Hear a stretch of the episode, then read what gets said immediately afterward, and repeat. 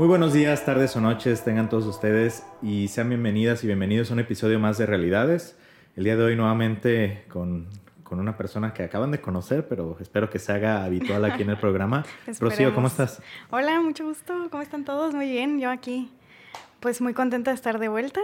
Entonces, pues démosle. Perfecto. este, Rocío me, me, compartía por ahí algunas ideas para algún episodio y decidimos hablar de algo que pues es inevitable hablar de ello porque es inevitable como concepto, que es el cambio. Me gustaría que platicáramos un poquito acerca de el por qué casi siempre, creo que no siempre, pero casi siempre nos cuesta tanto trabajo aceptar el cambio, qué tipo de cambios son los que tenemos a lo largo de la vida, cuáles son los más difíciles, todo lo que tenga que ver acerca del cambio. Entonces, este, pues vamos empezando con el tema del, de la definición como tal. ¿Para ti qué es el cambio, Rocío? Para mí el cambio, digo, esta es una definición más personal, pero para mí el cambio es como em, nuevas perspectivas, nuevas alternativas. Este, es como, mm, sí, ver las cosas de otra forma o aprender a vivirlas de otra forma. O sea, es como algo nuevo. ¿no? O al menos, no, no nuevo tiene que ser como desconocido 100%, sino algo diferente, algo alterno, algo que este, impulsa o motiva hacia cierto crecimiento. O sea, yo así definiría como el cambio. Claro, digo, si nos vamos a algo más técnico, tal vez es el paso o transición de un estado a, otro, estado, ¿no? De alguna manera. Entonces, en este proceso existe un proceso de adaptación. Y en el proceso de adaptación es donde vienen los problemas o situaciones complicadas, ¿no? Porque creo que los seres humanos, por como estamos diseñados de alguna manera, a pesar de que el cambio es algo inevitable, no nos encanta el cambio. Porque obviamente el hecho de estar en una estabilidad, lo voy a poner entre comillas porque nada es estable, pero en una estabilidad, te genera cierta tranquilidad. El saber a qué te tienes, el saber qué viene, el saber, eso a ti, a mí, a cualquier ser humano nos va a dar tranquilidad, ¿no? Y el cambio significa, implica todo lo contrario, que es la incertidumbre, no sé qué vaya a pasar. Entonces creo que por eso tenemos cierta resistencia al cambio, ¿no? Al final de cuentas, ¿qué crees? Vamos entrando a un tema de cuáles crees que son como los cambios más significativos, más fuertes, más complicados que puede vivir una persona promedio. Sé que hay casos específicos, pero una persona promedio, ¿qué se te viene a la mente que, son los cambios más fuertes que podemos llegar a vivir? Creo que em, los cambios más fuertes pueden ser el primero, la adolescencia. O sea, creo que es uno de, las, de los cambios más, más fuertes y, los primeros que hay en la vida de cualquier ser humano. O sea, la misma palabra adolescencia, adolecer, o sea, es algo que duele, implica un cambio. Dejas de ser niño, pero no eres adulto. Este, empieza como a formularse la identidad. Entonces, eh, adolescencia, ¿no? O sea, creo que es como el primer cambio. Segundo, yo diría que es como cuando eres, empiezas a, convertirte ya como en adulto, o sea, pasas de, ser un adolescente o de ser joven a ser adulto, todas estas responsabilidades, todos estos cambios, yo diría que es como más o menos a los, entre los 20, 30 que empiezan muchas responsabilidades, seguramente ya este, involucran relaciones de pareja, que también hay muchos cambios cuando vives, este, cuando te relacionas de manera amorosa. Este, otro cambio yo diría ya como en una adultez un poco más madura, como alrededor de los 40, 50, que es cuando estás como entre el pico de tu productividad, pero a la vuelta de la esquina de, pasar a otra etapa de tu vida con funciones o funcionalidades diferentes. Entonces creo que ese es otro cambio que, que sucede y por último yo diría ya como más orientado a la vejez, que la vejez también es un cambio muy grande y siento que a veces se habla poco de lo que es este envejecer.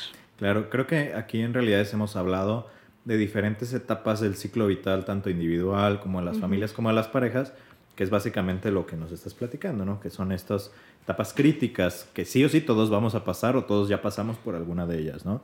Eh, creo que necesitamos mencionar que todo cambio tiene como dentro de la propia definición, por así decirlo, este, la crisis, ¿no? Va a haber crisis, en mayor o menor, o menor medida va a haber una crisis voy a volver a hablar acerca de las diferencias entre los orientales y nosotros, porque aquí hay algo bien interesante respecto a la definición de crisis. Nosotros la crisis en general, aunque sabemos que es algo inevitable y tal vez ya lo tenemos como bien analizado, digo, nosotros un poquito más porque somos psicólogos, pero en general creo que la población sabe que viene una crisis cuando hay un cambio, ¿no?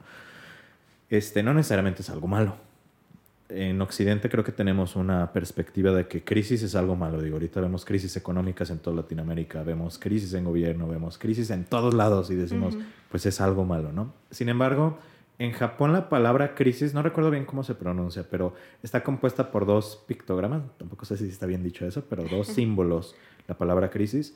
Uno de ellos significa peligro y otro significa oportunidad. Y creo que es una definición que me gusta mucho porque se acerca más a la realidad, más que tal vez acá en Occidente que es peligro y se acabó. y por eso nos resistimos tanto. Ellos saben que cualquier cambio va a implicar esa parte de peligro, esa parte complicada de adaptación, pero también una nueva oportunidad para lo que sea, o sea, llámalo para evolucionar, llámalo para lo que sea, ¿no? De alguna manera. Entonces creo que si partimos desde esa definición, podemos aceptar de una mejor manera el cambio. el que sea un peligro, pero también una oportunidad, ¿no? Sí, claro, y creo que también el cambio se ve como algo muy ajeno, como esta crisis, como esto externo a mí, como esta fuerza como muy poderosa que está sacudiendo todo, ¿no? Pero el cambio realmente es muy natural y forma parte incluso de la naturaleza física. ¿Cuánto cambio vemos a nuestro alrededor? Las mismas estaciones del año nos hablan del cambio, ¿no? Entonces, este, creo que hay mucho estigma en, en, el cambio porque ciertamente se sacude todo. O sea, para que haya un cambio tiene que haber una crisis. O sea, tiene que haber un problema o tiene que haber una situación, tiene que haber un desequilibrio, tiene que haber cierto caos para que exista un cambio. Entonces, em, ese, esa crisis, ese caos, esa incertidumbre y todo lo que conlleva vivir el cambio es lo que asusta y dices, ay, ¿qué es esto, no? Pero esta visión de la que hablas, que, que, se tiene más en Oriente como una oportunidad a pesar del peligro o con el peligro más bien, me parece muy atractiva porque ciertamente el cambio es una oportunidad. O sea, todo ese caos, toda esa incertidumbre, todo ese descontrol, por así decirlo, genera la posibilidad o las posibilidades de crear cosas nuevas o de adaptar cosas nuevas. Entonces, me parece una visión muy bonita, muy interesante y también como muy filosófica, porque entonces ya el cambio eh, trasciende de un problema a un significado, ¿no? Entonces, se me hace padre. Claro, y, y creo que dentro de este proceso de peligro, oportunidad, también se genera otra palabra que le agregaría, que sí o sí va a suceder, o sea, eso es inevitable y creo que es justamente lo que nos resistimos a que pase, es la pérdida. Porque para que haya un nuevo estado, como decía en esta definición técnica, se tiene que perder el estado anterior. Y en ocasiones ese cambio tiene que ver con, con cuestiones, por ejemplo, de pareja, o sea, si ya no vas a estar en una relación de pareja, pues se pierde la pareja, que es más evidente, ¿no? Pero hay cambios y crisis que a lo mejor mm, no significan algo negativo socialmente hablando, por ejemplo, una crisis puede ser cuando una persona cambie de trabajo para bien o le den un aumento o pero aún eso, imagínate tú en el caso que estás en un trabajo en una oficina y te dan un aumento.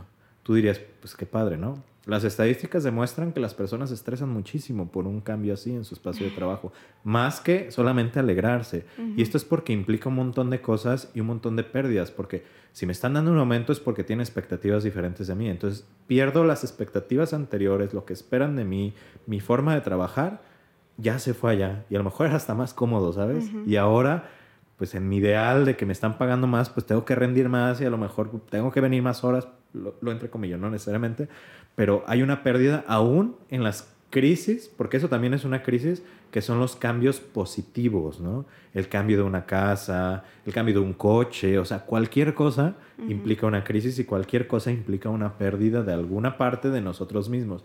Y hay personas que en este proceso de pérdida se aferran o sea, no quieren perder nada. Y aquí hay algo como que se me hace bien importante porque lo he visto en, consulta con las personas que se acercan a mí, que hay muchas personas que van cargando tantas cosas a través de todos los cambios que han vivido en su vida y no han soltado absolutamente nada. Imagínate lo pesado que es, o sea, metafóricamente, que yo tengo un cambio, pero he hecho en mi mochilita todo lo que traía. O sea, ya no lo voy a utilizar, pero ahí lo voy cargando. Y voy cargando y voy cargando hasta que llega un punto en el cual eh, ya no lo puedo cargar, que es cuando llegamos de repente a un proceso terapéutico, ¿no? Sí, sí, sí, sí. O sea, justo esta pérdida que genera el cambio, porque la misma definición habla de eso, o sea, es, es dolorosa, o sea, el cambio implica duelo. Este, la incertidumbre nunca es fácil de, de, sobrellevar, afrontar el cambio no es fácil, entonces todo este dolor hay que transformarlo, hay que convertirlo en algún tipo de aprendizaje, pero todo esto que se carga, o sea, qué, qué pesado, qué pesada se convierte entonces la existencia cuando nos aferramos a todo lo que, lo que vivimos, ¿no? Y no, no podemos ver o avanzar hacia ese cambio. Entonces, este, todo ese peso considero yo que viene mucho de esa falta como de aceptación. y suena muy fácil decir, ah, lo aceptamos, ¿no? Pero la aceptación implica también un proceso. O sea, es parte de ese cambio, es parte de, de, poder con todo lo que implica una crisis. Pero la aceptación siento que es como esta clavecita para dejar de cargar, para que ya no se vuelva tan pesado todo lo que hacemos y a dónde vamos.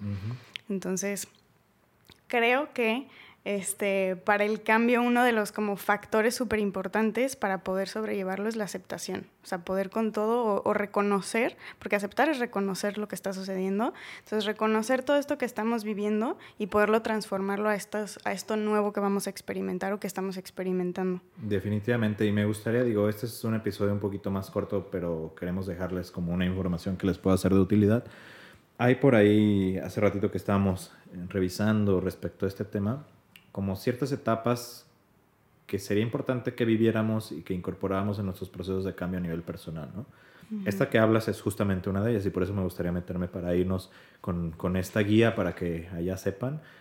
Y creo que es la etapa fundamental, la etapa de aceptación, que a veces es la más difícil. Pero vámonos así como paso a paso. Punto número uno, identificar dónde estás parado, ¿no? La situación actual que para hacer eso necesitas realizar una observación activa de la situación. O sea, no es tan fácil como decir, ah, bueno, sí, pues pasó esto y ya. No, no, no, no. A ver, de verdad, alcanza a observar alrededor de ti qué elementos ya no están de los que sí estaban antes en tu situación de vida y qué nuevos elementos no alcanzabas a observar que ahora sí están. Entonces creo que es un poquito complicado en ocasiones autoobservarnos en general, pero más ante una situación de cambio, ¿no?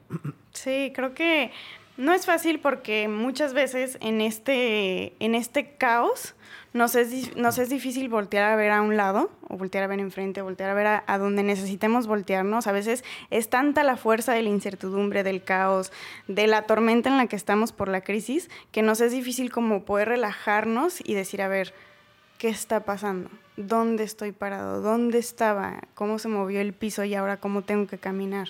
Entonces, creo que el primer paso que es observar, primero que nada, creo que viene mucho de como de poder decir, a ver, me detengo un poquito. Sí hay mucho caos, sí estoy en medio de una tormenta o en el ojo del huracán, pero a ver, ¿qué está pasando? ¿Qué hay a mi alrededor? ¿Cómo me siento yo? ¿En dónde estoy? ¿De quién estoy rodeado? ¿Qué pasó? ¿Dónde estaba? Entonces creo que sí, la observación es como lo primero, porque si no sabemos em, en dónde estamos o si no sabemos a dónde vamos, vamos a llegar a donde no queremos. Entonces creo que el primer paso es saber dónde estoy parado. Claro, y, aquí nos ayudan mucho ciertas técnicas que les vamos a subir algunas a la página web, saludmentalparatodos.net, este, ahí en el apartado de blogs. Creo que el mindfulness nos ayuda bastante. Las técnicas de grounding, de hacer tierra que le llaman, de centrarte en el aquí y en el ahora para saber dónde estás, a nivel emocional y en otros sentidos, nos pueden ayudar a cumplir este primer paso, ¿no? Que es identificar dónde estamos. Segundo paso, lo que mencionabas justamente, ¿no? La fase de aceptación. Que tal vez aquí es donde muchos nos, nos quedamos atorados de alguna manera, porque no queremos aceptar que hay un cambio. Tal vez los positivos es más fácil aceptarlos, pero los llamados negativos o los que implican como algo abrupto, o los que implican un duelo más grande, pues es muy difícil aceptarlos. Pero inclusive en el proceso de duelo hay una fase de aceptación, que es la fase final, ¿no? Al final necesitamos sí o sí, y para saber que ya estamos bien y junto con, con, la inercia del propio cambio, es porque ya lo aceptamos. En este caso es el segundo paso, el aceptar dónde estamos, ya vimos dónde estamos, el aceptar nuestra realidad de este momento. O sea, con qué herramientas cuento, con cuáles no. Solamente como si en la primera una, era una observación con la mirada, en esta es una observación con el alma, con el cuerpo, con el corazón, con todas las herramientas que tienes para poder, pues eso, ¿no? Aceptarlo. Entonces, ese es el segundo. Me gustaría que nos fuéramos al tercero, porque aquí hay algo bien, bien interesante, que es la búsqueda de soluciones.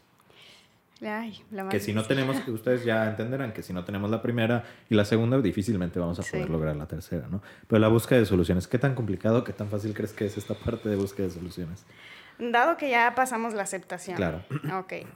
Em, creo que viene un poquito con la, con la frase que acabo de mencionar. O sea, si no em, sabes a dónde vas, vas a llegar a donde no quieres. Entonces, ¿cómo vas a lograr ese, esos cambios? ¿Cómo vas a crear alternativas? ¿Cómo vas a incorporar nuevas formas en tu vida a raíz del cambio, ya que aceptaste, ya que este, lo sufriste, ya que observaste? Pues tienes que saber ahora, pues, ¿qué quieres? ¿No? O sea, ¿a, dónde vas? ¿Qué quiero lograr? Y mm, descubrir eso es un proceso complicado, ciertamente es complicado, pero creo que em, es hacer mucho como ese autoanálisis y ese autoconocimiento. ¿A dónde quiero ir? Ahora que, ahora esta versión de mí, después de todo este cambio, ¿qué quiere? ¿A dónde quiere ir? ¿En dónde se ve? ¿Qué quiere hacer con esto que experimentó y con esto que vivió? Entonces creo que es cuestionarnos mucho, o sea, para lograr como ya incorporar esos cambios, como para ya este, crear estrategias alternativas, es cuestionarnos mucho. Y ahora con esto que viví, ahora con esto que aprendí, ¿qué quiero hacer? ¿Quién quiero ser? ¿A dónde quiero ir? y, y, puede llegar a ser abrumador este, esta fase de la búsqueda de soluciones, porque en ocasiones pensamos que si ya estamos buscando qué hacer es porque de manera inmediata las tenemos que aplicar, ¿no? Y por eso es abrumador, porque es, no, no, no, espérate, y a eso voy. Es buscar soluciones, tan absurdas o tan irreales como te parezcan, pero ver las opciones que tienes. O sea, no significa que vas a aplicar todo, pero por lo menos te das cuenta de las herramientas que ya tienes o de las que puedes generar en este momento para adaptarte mejor al proceso de cambio. Entonces, un ejercicio que sirve mucho en este tipo de casos este, cuando estamos viendo, pues bueno, hubo un cambio en mi vida y necesito tomar una decisión y no sé cuál. A lo mejor por muy tonto que parezca es hacer este diagrama como de flujo de toma de decisiones, ¿no? De, esta es la situación. Si tomo esta decisión, va a pasar esto y esto. Si tomo esta otra decisión, pasa esto y esto. Y de cada una de esas, ¡pum!, se derivan más, ¿no? Hacer ese ejercicio literal en la pared, en un espejo, en una hoja, donde sea, te va a ayudar como a visualizar como el fin último de cada una de esas tomas de decisiones sin tomarla, porque otra cosa y algunas personas lo hacen de manera práctica, ¿no? Es como ensayo y error, hasta que falles pues ya ahí ves qué es lo que se tiene que hacer, pero creo que en la búsqueda de soluciones este ejercicio les puede ayudar de alguna manera, ¿no?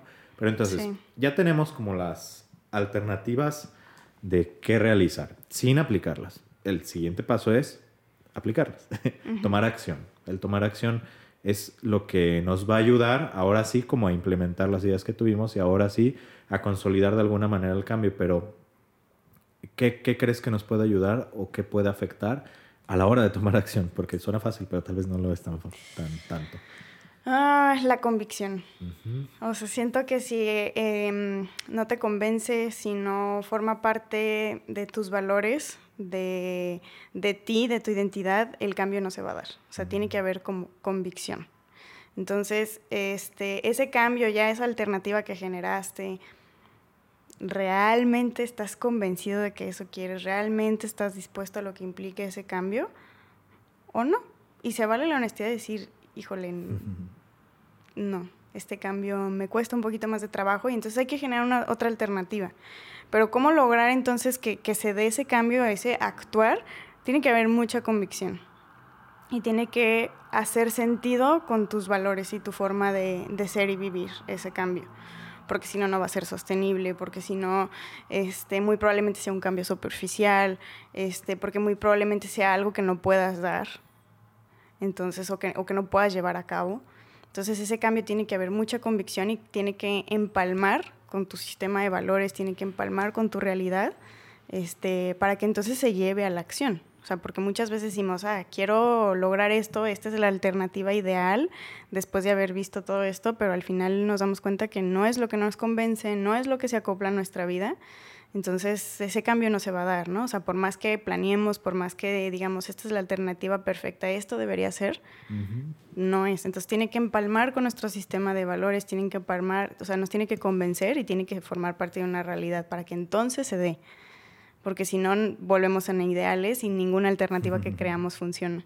Claro, definitivamente. Entonces, es como un, el que esté alineado, como tú mencionas, es como un propulsor ante la acción, ¿no? Porque si no lo está, sí va a generar algo, pero o no va a ser sostenible o vas a regresar nuevamente como al punto de equilibrio en el que estabas antes. Que de hecho este tema del punto de equilibrio, del estado homeostático, no me voy a meter mucho a eso porque hay episodios anteriores que se los voy a dejar aquí donde ya hemos hablado de eso. Es justo lo que no nos permite generar este proceso de cambio. Cuando tú tomas una acción con estas características que mencionas, eh, eh, Rocío, creo que nos da la oportunidad de pasar a la última etapa, ¿no? Que es el nuevo equilibrio o la nueva adaptación a este proceso. Cuando nosotros generamos este nuevo punto de equilibrio, que antes a lo mejor era el tener pareja, ese era nuestro punto de equilibrio, desde ahí nos definimos, desde ahí éramos, y ahora nuestro punto de equilibrio es que estamos solteros, ahorita. Y desde ahí nos definimos y no pasa nada, ¿sabes? Pero cuando ya llegamos a este punto de nueva definición, de aceptación, de todo el tema del esquema de valores ante la nueva realidad, pues ya la hiciste. No quiere decir que no se vaya a sufrir, porque el nuevo cambio significa experimentar y nuevas microcosas dentro del macro cambio, ¿no? O sea, conforme vayas en la vida cotidiana te vas a dar dando cuenta de otras cositas que cambiaron, pero va a ser más sencillo, pues. O sea, ya, no va a haber tanta resistencia ante este tipo de situaciones. Si tú tuvieras la oportunidad de inyectar cambio a, placer en tu vida, ¿lo harías? sé que es una pregunta muy... ¿Inyectar cambio a placer? ¿Cómo? Sí, o sea, de que tú controlar los procesos de cambio que se tengan que dar en tu vida. Porque, eh, digo, es una situación muy hipotética. Claro que no se puede hacer eso, porque al final de cuentas eh, los cambios y los más importantes son por una situación externa, ¿no? Son por contextos externos. Pero si tú pudieras la, tuvieras ese superpoder, ¿te gustaría tenerlo? O sea, el poder inyectar ese cambio en, en tu vida.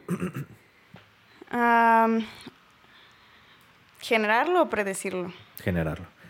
Sí, o sea, la verdad es que mm, a mí sí me gusta mucho el cambio, o sea, a pesar de que claro que me da miedo, claro que muchas veces ese caos y esa incertidumbre me descontrola, o sea, soy un ser humano, pero mm, me gusta mucho esta parte del crecimiento y de regenerarnos y de eh, crear versiones nuevas de nosotros y hacer las paces con esas nuevas versiones de nosotros. Entonces, em, creo que hay veces que nos damos cuenta que el cambio es necesario en nuestra vida, pero todavía no se lleva a cabo. O sea, hay veces que eh, vivimos como en una estática que está a punto de explotar, pero no ha explotado.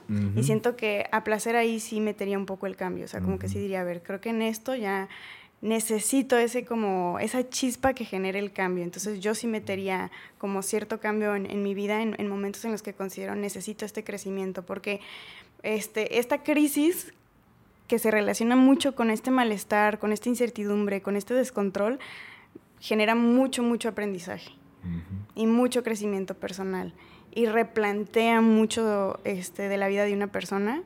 Y a mí en lo personal el cambio ha traído muchas cosas más buenas a pesar de todo el dolor que puede generar. Entonces yo sí inyectaría cambio este, en mi vida a placer. Perfecto. tal vez fue una pregunta un poco rara, pero justamente a ese punto iba, ¿no? Y creo que este, a lo mejor una frase muy cliché es el hecho de que todo lo que se estanca se muere, ¿no? Pero es una realidad y lo aplicas en todos los sentidos, o sea, desde tu relación de pareja, desde el trabajo en el que estás, desde las expectativas que tienes, o sea, todo. Una planta que no está en sus procesos normales, que no está en el proceso de fotosíntesis, se va a morir, o sea, un, nosotros como seres humanos, cada cierto tiempo todas nuestras células se regeneran, o sea, estamos en un proceso, proceso constante de cambio. Entonces, pues si no lo hiciéramos, mm, tal vez no te mueres literal, pero sí eh, tenemos muchos problemas a niveles psicológicos, relacionales, comunicacionales. Entonces, pues hay que aceptarlo, no pasa nada. Pero bueno, Rocío, muchísimas gracias por, por, el espacio el día de hoy, que estamos aquí en tu espacio. ¿Dónde te pueden encontrar? Eh, pásales tus redes sociales. claro, me pueden encontrar en Facebook como psicóloga Rocío Gómez Ibarra o en Instagram arroba que es P-S-I-C punto Rocío G y latina. Perfecto. Y recuerden, este, comerciales, si les interesa iniciar un proceso de salud mental, ya sea con, con Rocío, con un servidor, o tenemos un proyecto que se llama Salud Mental para Todos, que nos pueden encontrar en la página saludmentalparatodos.net o en el enlace que les voy a dejar aquí abajo, donde pueden acceder a psicoterapia en línea para todo el mundo. Hasta el momento solo de habla hispana, pero para todo el mundo de donde nos estén escuchando. Si te gustó este episodio o algo de esto consideras que le puede servir a alguien más, compárteselo y etiquétanos en redes sociales como Realidades Podcast. Ya sabes que nos ayudaría muchísimo. Claro, y yo los invitaría a generar el cambio compartiendo. Exactamente, con eso. Muchas gracias, Rocío. Gracias a ustedes. Nos vemos en el siguiente episodio. Hasta luego.